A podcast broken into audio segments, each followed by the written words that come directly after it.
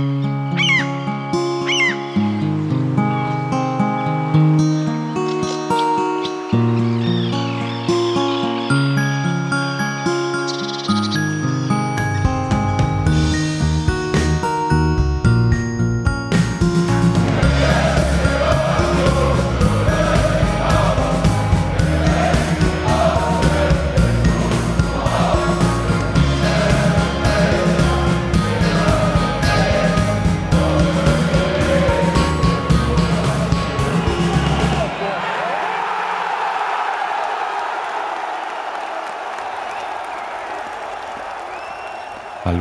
Herzlich willkommen zu einer neuen Ausgabe von Textilvergehen, dem Podcast über die Spiele des ersten FC Union Berlin. Jetzt habe ich mich selber in eine Sackgasse geredet. Wir reden über das Spiel des ersten FC Union Berlin beim SSC Neapel oder bei der SSC Neapel, das 1 zu 1 ausging in der Champions League, der erste Champions League-Punkt der Geschichte des ersten FC Union Berlin.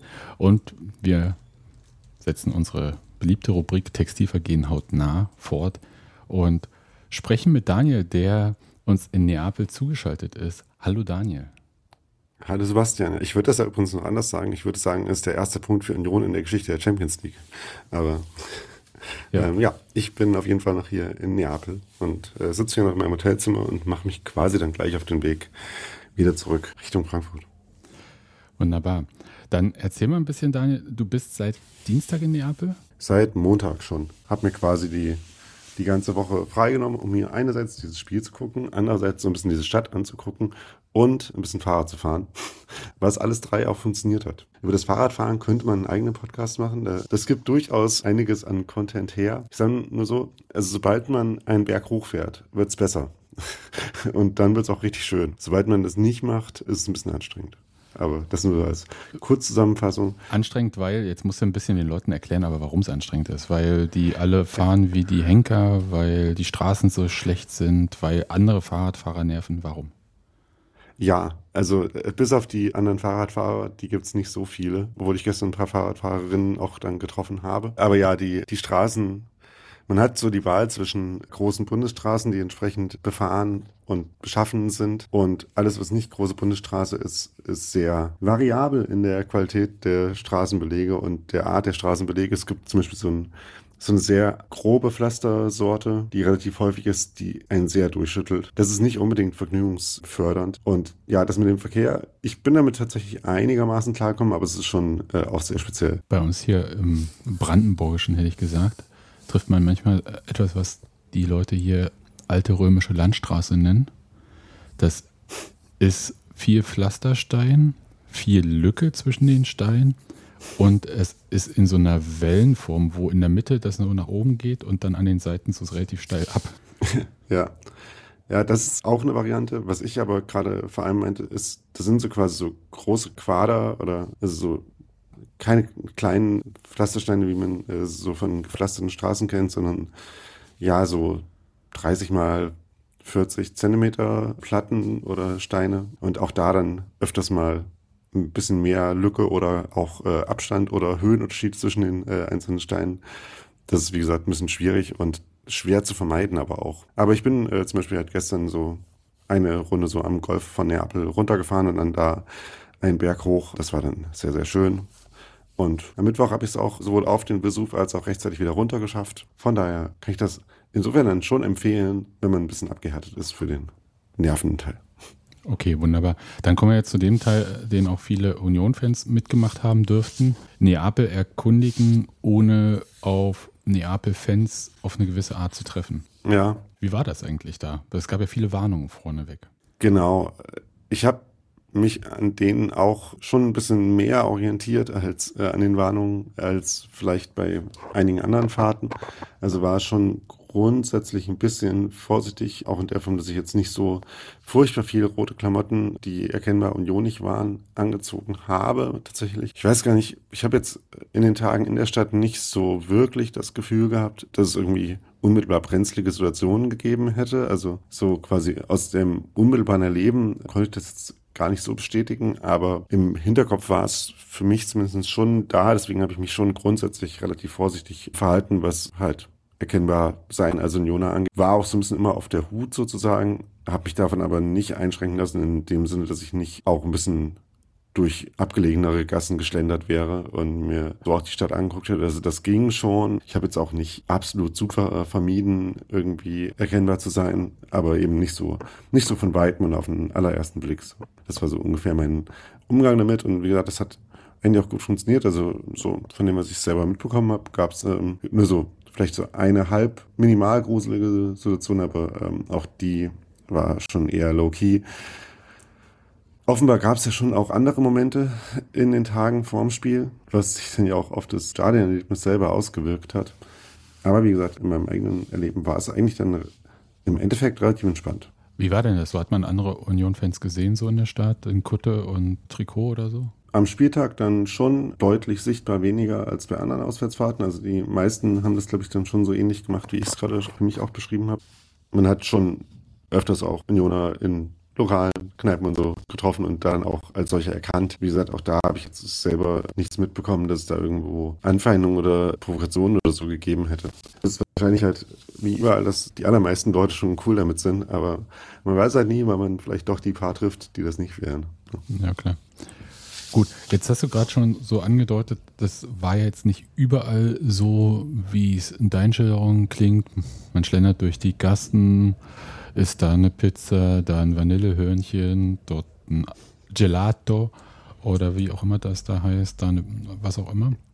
Dazwischen jeweils ein Kaffee. Ah ja, wie konnte ich das vergessen?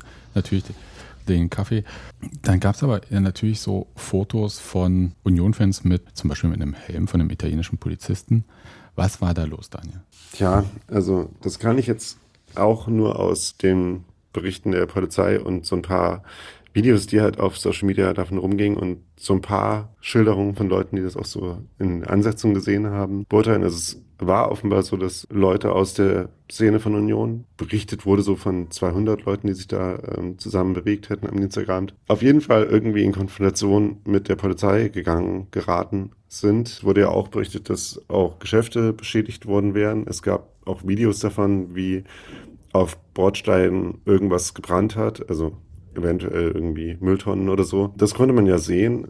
Und die Polizei hat ja dann auch gemeldet, dass es elf Festnahmen gab von Union-Fans. Ja, das war das, was man am Mittwochvormittag gehört hat, ne? gelesen hat. Genau, das war alles so am Dienstagabend, irgendwie so zwischen acht und elf scheinbar. Das hat natürlich dann auch schon dazu beigetragen, dass man sich dann am Mittwoch einerseits gefragt hat, wie die Polizei dann in der Folge so drauf sein wird und andererseits, was das halt für die Präsenz von Union im Stadion dann bedeuten wird. Was hat's bedeutet? genau. Ich, es hat sich dann halt schon gezeigt, dass die Szene insgesamt nicht aufgetreten ist als solche. Es wurden dann auch die, die Fahnen nicht aufgehängt oder teilweise auch wieder abgehängt, die mitgebracht worden waren. Die Zaunfahnen meine ich. Es gab dann auch keinen organisierten Support. Wie gesagt, das hat sich dann schon so angedeutet, haben dann wahrscheinlich auch schon die allermeisten mitbekommen, was man dann wiederum gemerkt hat darin, dass die Bereitschaft dann für Stimmung zu sorgen aus dem unorganisierten Support quasi schon relativ groß war meiner Ansicht nach und das auch einigermaßen gut funktioniert hat. Gab halt keinen Szeneauftritt im Stadion, weil offenbar Teil davon dann auch nicht mehr in der Stadt waren, andere waren im Stadion, aber sind halt nicht aufgetreten. Ja, so war die Situation dann, mit der man dann umgehen musste. Und was ich muss sagen, also für mich persönlich hat das schon die Vorfreude aufs Spiel, während ich dann so im Stadion war und das, während ich das am Mittwoch dann so langsam mitbekommen hatte, schon erheblich getrübt, muss ich sagen. Aus der Perspektive dessen, was man davon mitbekommen hat, hatte ich dafür auch sehr wenig Verständnis, muss ich sagen, und habe mich darüber einigermaßen geärgert, dass halt so ein wie sich wie gesagt, präsentiert hat, völliger Quatsch und völlig unnötige Provokation und Eskalation dazu führt, dass halt im zweiten, wie gesagt, unterschiedliche Umstände zwischen für die jeweiligen Spieler, aber halt auch im zweiten Spiel auswärts in der Champions League es wieder keinen ja vollständigen Union-Auftritt im Stadion gibt. Das hat mich schon sehr gestört, muss ich sagen. Ich meine, wir haben ja das so ähnliche Situationen schon etliche Male hier auch diskutiert über diese Anspruchshaltung gesprochen, die es nicht geben sollte gegenüber der Szene, aber macht ja logischerweise schon was mit dem Auftritt von Union und mit dem Stadionerlebnis von allen, wenn halt dieses Element unfreiwillig fehlt. Das war halt jetzt wieder so und wie gesagt, das fand ich schon extrem schade, mindestens. Ich kann, ich kann dazu tatsächlich jetzt auch nicht so viel sagen. Was über, selbst über Agentur so lief, war ja halt, dass die Szene von Union nicht alleine unterwegs war. Aber da möchte ich jetzt auch nicht so viel mehr dazu sagen, sondern halt einfach, mein Problem war, dass eventuell dadurch andere Leute noch zu Schaden kommen können oder deren Fahrt oder Stadionerlebnis beeinträchtigt wird im Sinne der Sicherheit. Hm. Das scheint aber in dem Fall glaube ich, nicht so gewesen zu sein. Zur Sicherheit des Stadionerlebnisses kommen wir ja gleich dann auch noch. Ja, lass uns ganz kurz, also wie lief denn der Einlass und eigentlich sollte man sich treffen? Ich habe dann Fotos von einem leeren Treffpunkt gesehen. Genau, das wird sicherlich auch mit dem Szene-Vorkommnissen zu tun gehabt haben, dass da dann keinen organisierten Treffpunkt gab und eben mit der Vorsicht, die wir vorhin schon angesprochen haben, dass die allermeisten Leute äh, grundsätzlich schon es vorgezogen haben, sich nicht irgendwie jetzt äh, zu versammeln Einerseits eben aus der, der Vorsicht, über die wir schon gesprochen haben, andererseits zum Beispiel bei mir auch aus den Madrid-Erfahrungen, dass man halt dem polizeiorganisierten Transport zum Stadion, soweit es geht, irgendwie entgehen will und da lieber zu seinen, seiner eigenen Zeit und seinen eigenen Verkehrsmitteln hinkommt, um eben sicherzustellen, dass man überhaupt rechtzeitig da ist und dass es nicht wieder so eine Einlasskatastrophe gibt wie in Madrid. Hat bei mir dazu geführt, dass ich schon sehr, sehr früh am Stadion und dann auch im Stadion war die wurde dann auch noch ein bisschen eher aufgemacht als ursprünglich angekündigt. Also Anpfiff war ja 1845. Wir waren dann irgendwann kurz nach äh, vier schon reingegangen, also gut zwei, um die zweieinhalb Stunden vor Anpfiff. Das waren dann so in dem ersten Schwall von Leuten, die da rein sind. Und ähm, es hat sich dann aber auch schon relativ zügig der Unionblock gefüllt. Es gab dann trotzdem Leute, die noch spät ankamen, weil es offenbar bei Teilen der Anreise auch noch äh, Verzögerungen und auch durch Polizeikontrollen bedingte Verzögerungen gab. Da gab es schon auch noch Probleme, kann ich aber jetzt selber nicht so genau mehr zu sagen, außer dass es halt ungefähr so passiert ist. Aber wie gesagt, wir waren sehr, sehr zeitig drin und konnten uns dann das äh, Stadion-Vorprogramm von Neapel anschauen. Ich fand bemerkenswert, dass auch zwei Stunden vorher schon so die ersten Heimfans eingetrudelt sind, so vereinzelte, versprengte. Aber trotzdem, und der erste richtige Schockmoment des Tages war dann der, in dem Neapel die Stadionbeschallungsanlage angemacht hat. Die hat man vorher schon mal quasi beim Generalprobe der Champions League Hymne abspielen, hat man die schon mal in einem ganzen Viertel quasi gehört. Ja, es war laut. Ich habe ein Video gesehen vom Hügel, ja. wo man das Stadion sieht und das war, war schon eigentlich ein bisschen entfernt. Genau, da hat man die auch eben, hat man nicht nur das Stadion gesehen, sondern eben auch schon gehört. Und so keine Ahnung, rund eine Stunde vorm Spiel haben sie dann halt angefangen mit dem äh, Vorprogramm. Der erste Moment davon war extrem laut und dann wurde es nicht leiser. Das war schon extrem unangenehm und äh, schon einigermaßen grenzwertig. Es war halt ein bisschen absurd, aber es war auch wirklich nicht schön. Also die, äh, man kann nicht sagen, dass das, was sie äh, beschallt haben, so besonders schrecklich gewesen wäre. Wir haben jetzt so ein paar italienische Lieder über Napoli, haben teilweise auch über die UEFA Werbespots die drüber beschallt. Fand ich auch witzig, dass also es, irgendwann äh, lief der Spot dann auch mal mit dem Ton, aber in den meisten Situationen hat sich Neapel da offenbar ein bisschen weniger um das UEFA-Protokoll gekümmert, als man es äh, teilweise anders wo gewohnt ist. Aber es blieb halt wirklich so äh, absurd laut. Aber offenbar war es auch in Heimbereichen auch sehr laut, vielleicht nicht ganz so extrem, wie gesagt. Aber das war auf jeden Fall schon mal durchaus gestört hat und was auch nicht dazu geführt hat, dass irgendwie in den allermeisten äh, Momenten vor dem Spiel besonders viel Stimmung aufkam. Tatsächlich, als die Mannschaft an Union reingekommen ist, haben sie kurz das ein bisschen abgedreht. Das heißt, man konnte kurz die Mannschaft begrüßen, das war ganz nett. Aber ansonsten wurde man da sehr zwangsbeschallt. Ähm, Wie ist denn das Stadion an sich so dort? Also es trägt ja einen sehr großen Namen mit Maradona. Äh, aber äh, füllt es diesen Namen auch? Den Namen hat es ja erst neulich bekommen. Vorher hieß es ja Stadion San Paolo. An Maradona kommt man hier in der Stadt sowieso nicht vorbei. Also es gibt auch ein paar heiligen Schreine, die echten Heiligen gewidmet sind, aber mehr für Maradona. Im Durchschnitt kann man so ungefähr so weit gehen, äh, wie man braucht, um zum nächsten Espresso-Bar zu kommen, bis man zum nächsten Maradona-Relikt quasi oder Werbeaufsteller oder Bild in irgendeinem Fensterrahmen kommt. Diese Maradona-Omnipräsenz drückt sich da schon angemessen drin aus, dass das Stadion auch so heißt. Übrigens ähnlich präsent auch noch deren Meisterschaft, äh, also so ein paar von den, von den Deko-Elementen dafür hängen auch überall noch rum. Aber das Stadion an sich, von außen sieht es erstmal einigermaßen alt aus. Also die Hülle ist, sieht schon noch so aus, als ob sich da irgendwie seit, keine Ahnung, 70ern und 80ern das vielleicht für die Weltmeisterschaft 1990 könnte da vielleicht jetzt mal so ein bisschen renoviert worden dran sein. Innen drinne ist es dann schon noch mal öfter renoviert worden. Also die Sitzschalen sind auf jeden Fall äh, nicht ganz so alt, aber an sich fand ich das schon durchaus charmant, das Stadion. Es war quasi gut benutzbar, auch wenn die Treppenstufen so ein bisschen teilweise seltsame Abstufungen haben. Aber charmant und gut benutzbar fand ich eigentlich eine ganz gute Mischung. Und dann hast du ja gesagt, Gästeblock Sicherheit. Können wir ganz kurz mal drauf eingehen. Während des Spiels hat man so Böller gehört. Genau, das fing so nach 20 Minuten, 25 Minuten äh, im Spiel an. Es ist bei Neapel so, dass der Gästeblock ist auf der einen Seite quasi in der Verlängerung der Eckfahne so ungefähr, bis in Richtung Haupttribüne hin. Und in beiden Kurven, beiden Kurven hinter dem Tor, stehen jeweils Ultragruppen von Napoli. Die eine davon ist dann logischerweise nicht so weit weg vom Gästeblock. Da ist dann so ein bisschen ein leerer Bereich dazwischen gewesen, aber dann schließt sich halt quasi die Kurve auch direkt an den Gästeblock an in dem Sinne. Und von da kamen dann halt irgendwann äh, hin und wieder Leute rüber und haben eben versucht, Böller in den Gästeblock zu werfen. Ich glaube, bei der allererste davon ist auch im Gästeblock gelandet und dann da hochgegangen, was eben auch logischerweise ein Schreckmoment war. Danach hat man es dann, hat man dann immer wieder gesehen, wie halt diese Böller Richtung des Gästeblocks flogen. Die allermeisten davon sind dann in dem Trennnetz über dem Gästeblock hängen geblieben, runtergefallen und auf der anderen Seite der Plexiglasscheibe in diesem leeren Teil nebendran explodiert. Das war dann natürlich weiterhin sehr unschön. Man hat aber halt dann gesehen, wie der Ablauf ist und konnte sich dann so ein bisschen quasi war dann drauf eingestellt und hat sich dann halt weiterhin drüber geärgert, dass es halt vorkommt. Und ich fand es wirklich einen relativen Skandal, dass es halt darauf von Stadion und UEFA-Seite halt offenbar null Reaktion gab. Also irgendwann gab es dann mal die quasi Standard-Pyrotechnik-Durchsage, auch noch auf Deutsch, was noch für weitere Erheiterung slash Verärgerung im Gästeblock gesorgt hat, während man da halt beworfen und ja, mit Böllern und später auch mit ein paar Fackeln wurde. Offenbar gab es dabei ja keine irgendwie Verletzungen, die davon getragen worden sind oder die berichtet worden sind, so wie nach dem Spiel gemeldet wurde.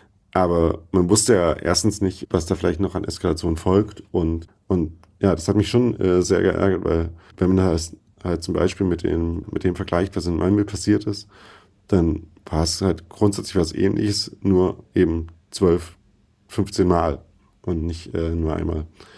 Das fand ich schon wirklich bemerkenswert, wie, wie gering die Reaktion darauf ausgefallen ist. Wir können ja auch mal davon ausgehen, dass jetzt sicher keine Platzsperre bei Neapel passieren wird daraufhin. Ja, bin mal gespannt, was es da an UEFA-Sanktionen für gibt. Also irgendeine hoffe ich schon, aber wie die dann aussehen wird, ja, ich wäre gespannt und wäre auch bereit, das mit anderen Situationen zu vergleichen. Ja, das bin ich auch, aber Tanja, ich erwarte da jetzt ehrlich gesagt nicht so viel. Nee, genau, das so wollte ich damit sagen. Ja. In Neapel äh, folgt ja doch so anderen Gesetzmäßigkeiten. Das mag sein. Das hat natürlich dann auch was mit der Stimmung gemacht, weil also gab darauf jetzt vom Gästeblock vor allem die Reaktion Eisern Union zu rufen und zu pfeifen, aber es wurde jetzt quasi nicht weiter auf irgendwelche Provokationen eingegangen. Das fand ich eigentlich äh, echt ganz gut, wie das von, vom Gästeblock aus gehandelt wurde. Aber natürlich hat es da den Flow der Unterstützung der Mannschaft natürlich gestört und hat damit, finde ich, schon auch ja Auswirkungen aufs Spiel. Was nochmal unterstreicht, dass es halt für mich wirklich ein ziemlicher Skandal ist, dass da so wenig drauf reagiert wurde, zumindest äh, anscheinend und bis jetzt. Zum Beispiel das Tor für Neapel, das dann gezählt hat, äh, fiel auch in Moment unmittelbar nach einer so einer, so einer Böller-Aktion. Wie gesagt, vor allem in der ersten Halbzeit dann schon die Wahrnehmung der Stimmung schon, schon mitbestimmt hat. Und Trotzdem gab es aber auch sowas wie Stimmung. Aber kommen wir jetzt mal zum Spiel. Urs Fischer hat ja seine Mannschaft ein bisschen umgestellt im Vergleich zur Partie gegen Frankfurt. Oder um es mit, äh, ich sag mal, schlagzeilenträchtigeren Medien zu sagen, hat seine Stars rasiert. Würde ich nicht so mitgehen, aber wie hast du denn die Aufstellung empfunden? Ich muss sagen, dass ich die, die Nachrichten vor dem Spiel jetzt nicht so genau verfolgt hatte. Sodass ich zum Beispiel auch jetzt gerade immer noch nicht weiß. Also ich hatte so ein bisschen mitbekommen, dass bei Gosens ja auch ein angeschlagen sei Thema ja. gab. Ich weiß nicht, ob das dann damit zu tun hat, dass er nicht von Anfang an gespielt hat oder ob das halt eine quasi rein taktische Entscheidung war. Wenn, ob du verfolgt hast, wie das dann noch begründet wurde. War natürlich schon auffällig, auch dass Knoche nicht gespielt hat. Ich weiß auch nicht, ob es da äh, Fitnessgründe für gab. Aber grundsätzlich, äh, darüber haben wir auch schon gesprochen, ist natürlich gerade in der Situation auch verständlich, dass, dass man halt andere Dinge ausprobiert. Man kann ja sagen, Union ist äh, ungefähr so ramponiert in dieses Spiel gegangen, wie das durchschnittliche Auto hier in Neapel ist, nämlich schon einigermaßen. Das heißt, mich würden da jetzt grundsätzlich quasi keine Rotationselemente überraschen, um halt Dinge anders auszuprobieren und anderen Leuten auch eine Chance zu geben, Impulse zu setzen. Ich hatte gefreut, dass Juranovic äh, schon wieder fit war. Hatte ich befürchtet, dass es noch länger dauern würde, aber man hat ihn dann schon auch im Training wieder gesehen, äh, konnte dann spielen und ja, wurde dann in der 64. für Trimmel ausgerüstet. Das hat sicherlich auch noch mit, mit Fitness für 90 Minuten zu tun gehabt, aber Trimmel hat das, fand ich dann auch gut gemacht. Von daher war das auf jeden Fall was, was der Mannschaft grundsätzlich, glaube ich, gut getan hat. Ja, ansonsten bin ich schon noch mit einem gewissen Grad an Optimismus in das Spiel reingegangen. Woraus hat sich der denn gespeist? Äh, kann ja nicht sein, dass jetzt nur weil Kedira da gespielt hat oder sowas. Also von irgendwie Einzelspielern sicher nicht ausgehend, oder? Nee, sondern zum Beispiel halt im ersten Spiel gegen Neapel schon von der Mannschaft einiges gesehen habe, was mich daran hat glauben lassen, dass sie halt auch in so einem Spiel mithalten kann und, wie man auf Englisch sagt, competen kann, also quasi wettbewerbsfähig ist. Dann habe ich eben auch nach den, den, ein paar von den anderen Spielen, die wir in den letzten Wochen so gesehen haben, ich weigere mich daran nicht zu glauben, quasi, oder habe mich äh, daran geweigert, daran nicht zu glauben. Fand, dass das sich auch im Spiel dann bestätigt hat. Also klar war insgesamt dann Neapel schon die spielbestimmte Mannschaft, aber ich fand gerade am Anfang ist Union durchaus ganz gut ins Spiel gekommen.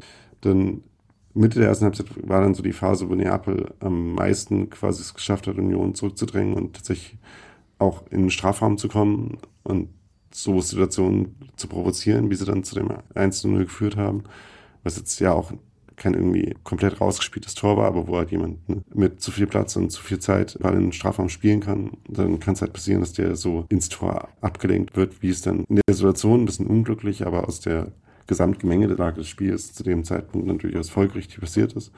Aber auch danach mir hat gefallen, dass die Mannschaft sich in dieser ähm, super verunsicherten Lage, in der sie sich befindet, von diesem Tor dann halt nicht hat entmutigen lassen, sondern es weiter probiert hat. Es gab ja dann in der ersten Halbzeit noch den Freistoß von Joranovic, der an den Pfosten gegangen ist, wo man wiederum das Gefühl hatte, dass in dieser Phase halt jetzt auch halt wirklich nichts irgendwie reingeht, sondern alles maximal anfassen. Aber auch danach, ne, wie sie in der zweiten Halbzeit rausgekommen ist, wie sie weiter es versucht hat, wie sie weiter engagiert gespielt hat und auch engagiert nach vorne gespielt hat, das fand ich im Endeffekt dann schon einen ziemlich guten Auftritt.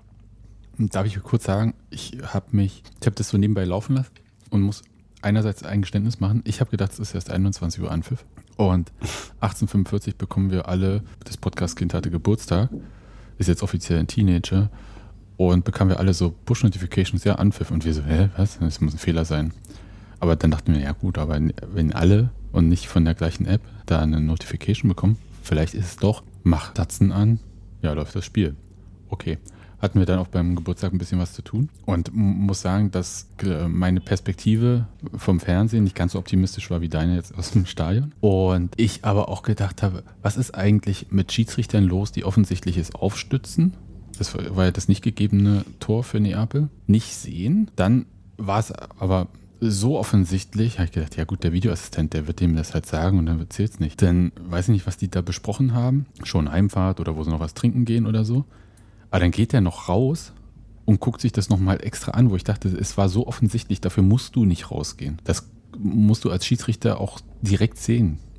Ich habe es überhaupt nicht verstanden. Also selbst wenn dem Schiedsrichter, ich glaube, der hat nicht ganz den direkten Blick gehabt auf die Situation, aber der Assistent muss es doch sehen. Ich habe es echt nicht verstanden.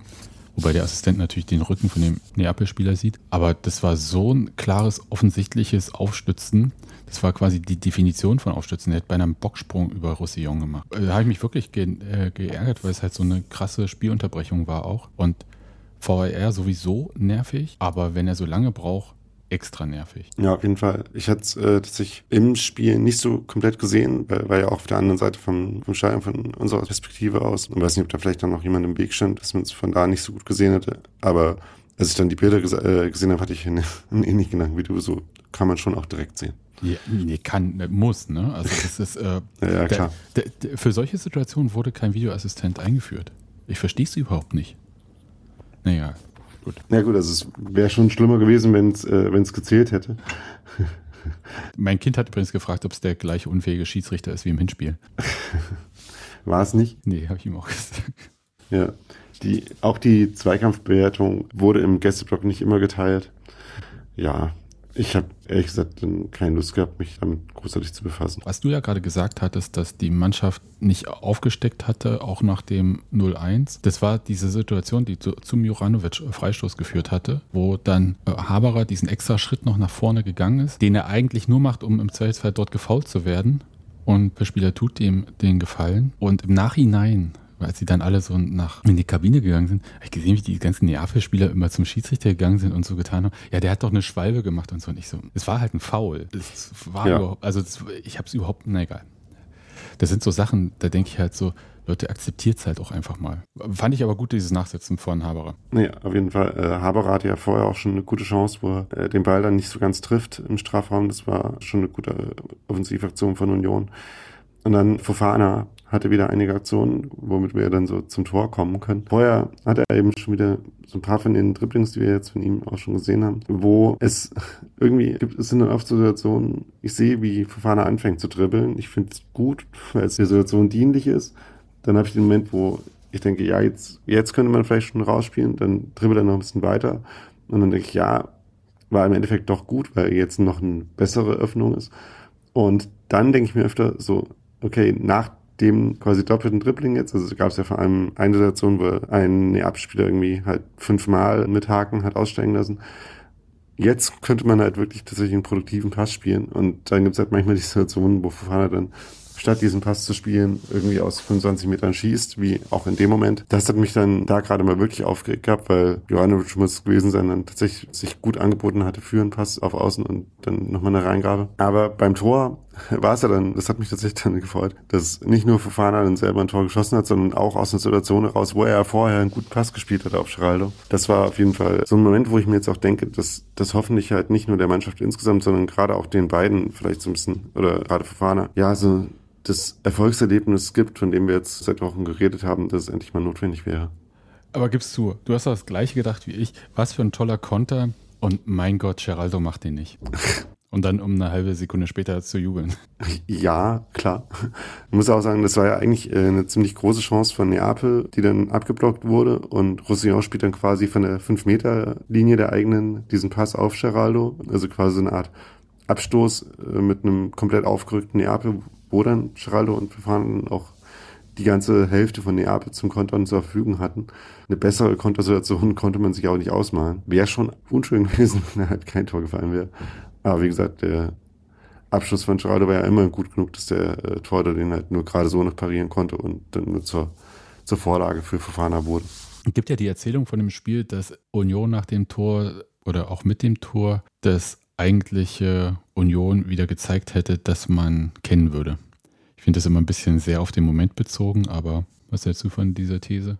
Ja, ich meine, insofern stimmt es natürlich, als man ein Spiel gehabt hat, wo man sich quasi durchgekämpft hat defensiv, wo man diesen einen Moment offensiv hatte, wo man Erfolg hatte, wo es dann eben jetzt nicht wie in den ganzen anderen Spielen äh, zuletzt passiert ist, dass man sich das dann irgendwie wieder mit noch einem Fehler kaputt macht und dann doch kein Ergebnis mitnimmt.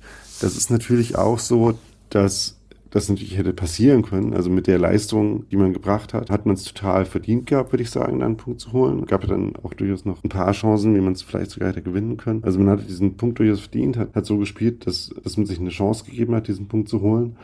Aber es hätte natürlich auch passieren können, dass Neapel eine von den paar Chancen, die sie dann hatten, eben auch noch nutzt und eben dieses 2-1 dann doch wieder noch macht man dann doch wieder mit leeren Händen dasteht. Deswegen, es war natürlich für das Gefühl und zur eigenen Bestätigung total wichtig, dass es halt mal wieder geklappt hat, dann auch was mitzunehmen. Aber ich würde jetzt nicht sagen, dass die, die Leistung eine grundsätzlich andere war, als wir sie in ein paar von den Spielen vorher gesehen haben. Also ich fand zum Beispiel, dass wir im Hinspiel gegen Neapel insgesamt quasi besser im Spiel waren jetzt als im Rückspiel und näher, näher dran waren oder über längere Strecken im Spiel die bessere Mannschaft waren. Ich würde sogar sagen, dass man im Hinspiel fast nicht zugelassen hat, bis auf diese eine Chance zum Gegentor. Ja. Also insofern, wenn ich mir das jetzt so recht überlege, bis auf das Prager Spiel gab es dann, waren da halt schon, also das, nicht durchgängig überzeugend war, waren dann aber schon die Champions League Spiele so, dass man sagen würde, hätte man mehr mitnehmen müssen, als man mitgenommen hat. Und da waren die Auftritte ja auch gut, was so ein bisschen nochmal zeigt, dass der, das Druckthema vor allem auch ein Thema der Bundesliga ist. Ja, und gerade das Prager Spiel war ja auch eins, wo die erste Halbzeit halt insgesamt eigentlich ja wirklich sehr gute war, wo man halt auch in der Position war, mehr mitzunehmen. Dann. Genau. Und das dann halt vergeben hat. Es bleibt ja zu hoffen, dass äh, was die Mannschaft daraus mitnimmt aus diesen Champions League Spielen bis jetzt, und es stehen ja noch welche an, wo es ja auch noch um was geht, sportlich quasi. Genau, Union ist ja quasi schon aus der Champions League ausgeschieden, um mal so die negative Nachricht von Neapel zu bringen. das war sehr witzig zu sehen, dass das irgendwie die Schlagzeile von Push-Meldungen war. War nicht das Gefühl im, äh, im Stadion, das Bestimmte. Aber was ich sagen wollte, war, dass man halt aus diesen Champions League-Spielen, aus der Champions League-Saison das Gefühl mitnimmt, eben auch da konkurrenzfähig zu sein, da Leistung bringen zu können und damit auch für die Bundesliga-Spiele motiviert vielleicht oder sich äh, Selbstvertrauen gibt. Das ist natürlich jetzt die Hoffnung, die man gerade jetzt nach, dem, nach diesem Punktgewinn hier auswärts in Neapel hat. Ja, gut, dann war das Spiel vorbei. Die Mannschaft hat das gute Gefühl für sich mitgenommen. Ich glaube, exemplarisch am Grinsen von Christopher Trimmel zu erkennen. Ich würde sagen, das ist auch das neue Union-Barometer oder überhaupt das Union-Barometer. die Gesichtszüge von Christopher Trimmel nach dem Spiel. Der kann ja extrem breit grinsen und aber auch extrem schmallippig sein. Insofern, und da war das Grinsen schon sehr breit und ich hoffe, dass man ja. Das als Mannschaft mit nach Leverkusen nimmt. Ja, der Gästeblock hat gesungen, äh, Hurra, Hurra, Union ist wieder da, was ich auch eine sehr witzige Reaktion darauf fand, dass man eben diesen Punkt geholt hat. Und ja, das ist, wie gesagt, natürlich die Hoffnung. Leverkusen jetzt auch nicht der allereinfachste Ort, um das jetzt in der Bundesliga weiterhin unter Beweis zu stellen, aber ja, let's see. Wie war es denn nach dem Spiel? Es gab ja vorher die Ansage, eine Stunde müssen die Gästefans im Block noch bleiben. Genau, das wusste man entsprechend vorher, konnten sich darauf einstellen. Das fand ich auch zwar ein bisschen nervig, aber auch okay dann letztlich. Ja, wie notwendig das ist, kann man sich vielleicht auch drüber streiten. Aber damit hatte ich jetzt quasi kein großes Problem, während ich im Stadion war. Während, wie das dann nach dieser Stunde noch weiterging, das fand ich dann schon eine etwas größere Frechheit. Irgendwie war es vielleicht auch scheinbar möglich, ähm, vom Stadion wegzukommen auf eine andere Weise. Mir ist es nicht gelungen, als der, dass man dann statt durch den Eingang, in dem man, durch den man reinkommt, ist, wurde man so ein bisschen um Stadion rumgeführt zu so einem abgetrennten Bereich, wo dann Shuttlebusse bereitstanden, die irgendwann dann in die Innenstadt fahren sollten. Und allein die Abfahrt dieser Shuttlebusse hat halt nochmal eine Stunde später stattgefunden, als das aus dem Stadion rauskommen. Und das, wie gesagt, fand ich wirklich eine Frechheit, dass es eben nochmal so lange dauert, weil das kann dann auch niemanden mit irgendwie Sicherheitsargumenten erklären. Ich würde sagen, das, wie das dann abgelaufen ist. Im Konkreten sehe ich nicht, wie das quasi zu größerer Sicherheit von den Union-Fans, die mit diesen Bussen gefahren sind, beigetragen hat. Die standen dann jeweils, äh, jedenfalls sehr lange mit laufendem Motor rum, bis sie dann irgendwann äh, langsam stockend äh, losgefahren sind und dann auch für den Weg, der mit der Metro 25 Minuten dauert, auch noch irgendwie auf den Autobahnen einmal um die Stadt rum, rundrum fahrend, auch nochmal eine Stunde gebraucht haben, bis sie dann an diesem eigentlich vorher auch als Treffpunkt ausgegebenen Platz dann letztlich wieder angekommen sind. Und man dann halt tatsächlich ziemlich genau drei Stunden nach Abpfiff dann dort diese Shuttlebusse verlassen konnte und ja, dann im Zweifel halt nach Hause gehen konnte. Weil das Gefühl, noch viel mit dem Abend anzufangen, anfangen zu können, hat dann, glaube ich, nicht mehr so viele Leute. Ne, kann ich mir auch nicht vorstellen. War dann so Mitternacht oder was? Genau, so ungefähr. Es ist ja vielleicht manchmal auch besser, dann in Neapel am Abend da nicht mehr durch die Stadt zu ziehen. Also ich, ich weiß nicht, also ich dachte mir jetzt so, wenn man wirklich davon ausgehen würde, dass man unmittelbar befürchten muss, dass da was passiert, dann kann ich mir sichere Situationen vorstellen, als dass dann hunderte Union-Fans quasi gleichzeitig an einem bestimmten definierten Ort ankommen und von dort dann zu Fuß halt weggehen. Ja, also von daher sehe ich nicht, wie das äh, tatsächlich relevant zur Sicherheit beiträgt. Aber man hat ja dann auch quasi insgesamt so acht Stunden in meinem Fall äh, quasi in unmittelbarer Nähe dieses Spiels verbracht. War dann auch einigermaßen geschafft. Wunderbar. Du hattest insgesamt eine gute Zeit in Neapel, fliegst heute am Freitag zurück und bist genau. du in Leverkusen am Sonntag? Nee, bin ich leider nicht am Start, sondern habe dann noch Verpflichtungen in Frankfurt, aber allen viel Spaß, die den Doubleheader quasi mitnehmen, diese beiden Auswärtsspiele und ja, mal schauen, was sportlich bei rauskommt. Ich habe ja in meiner Planung bin ich ja nicht so gut wie du, ja, so was so Auswärtsreisen betrifft. Und habe jetzt quasi am Donnerstag, also gestern, festgestellt, dass ich ja am Sonntagnachmittag nach Essen fahre und ja eigentlich gut schon am Morgen hätte fahren können, um dann das Spiel in Leverkusen ja. mitzunehmen. Lässt sich aber jetzt auch nicht mehr eingreifen in den Vorgang, oder? Ja, das ist schwierig, weil ich tatsächlich mit komisch Gepäck und so dann unterwegs bin. Also das äh, hätte ich mir dann tatsächlich ein bisschen anders planen sollen. Ja, ich denke, wir werden uns am Montag hören. Da gehe ich ganz fest von aus. Äh, frisch äh, aus dem Hotelstudio in Essen. Daniel, ich danke dir vielmals, dass du hier am Freitagmorgen vor der Arbeit, du ja noch mit Ja. einem freien Tag, aber für mich vor der Arbeit, äh, dich hier für eine kurze Schaltung zur Verfügung gestellt hast. Ja, ich hoffe, man hat die Uhrzeit nicht zu sehr gemerkt. Aber Nee, schon ein äh, bisschen. bisschen den und irgendwas hatte mal hinten gehupt. Äh, Ich weiß nicht, ob du aus Folklore irgendwie so eine italienische Boombox irgendwie stehen hast, die ab und zu mal hupt oder ob es dann wirklich gehupt hat. Nee, aber ich bin dazu übergegangen, äh, meine Klamotten auf dem Balkon zu hängen zum Trocknen. Also insofern bin ich schon vollständig integriert. Ja, ich glaube, da fehlen gerade in Neapel noch ein paar Sachen, aber bei den nächsten Auswärtsfahrten. Ja, gut. Gut, gut. Dann Vielen Dank fürs Podcasten, Sebastian. bis zum nächsten Mal. Ciao. Ciao.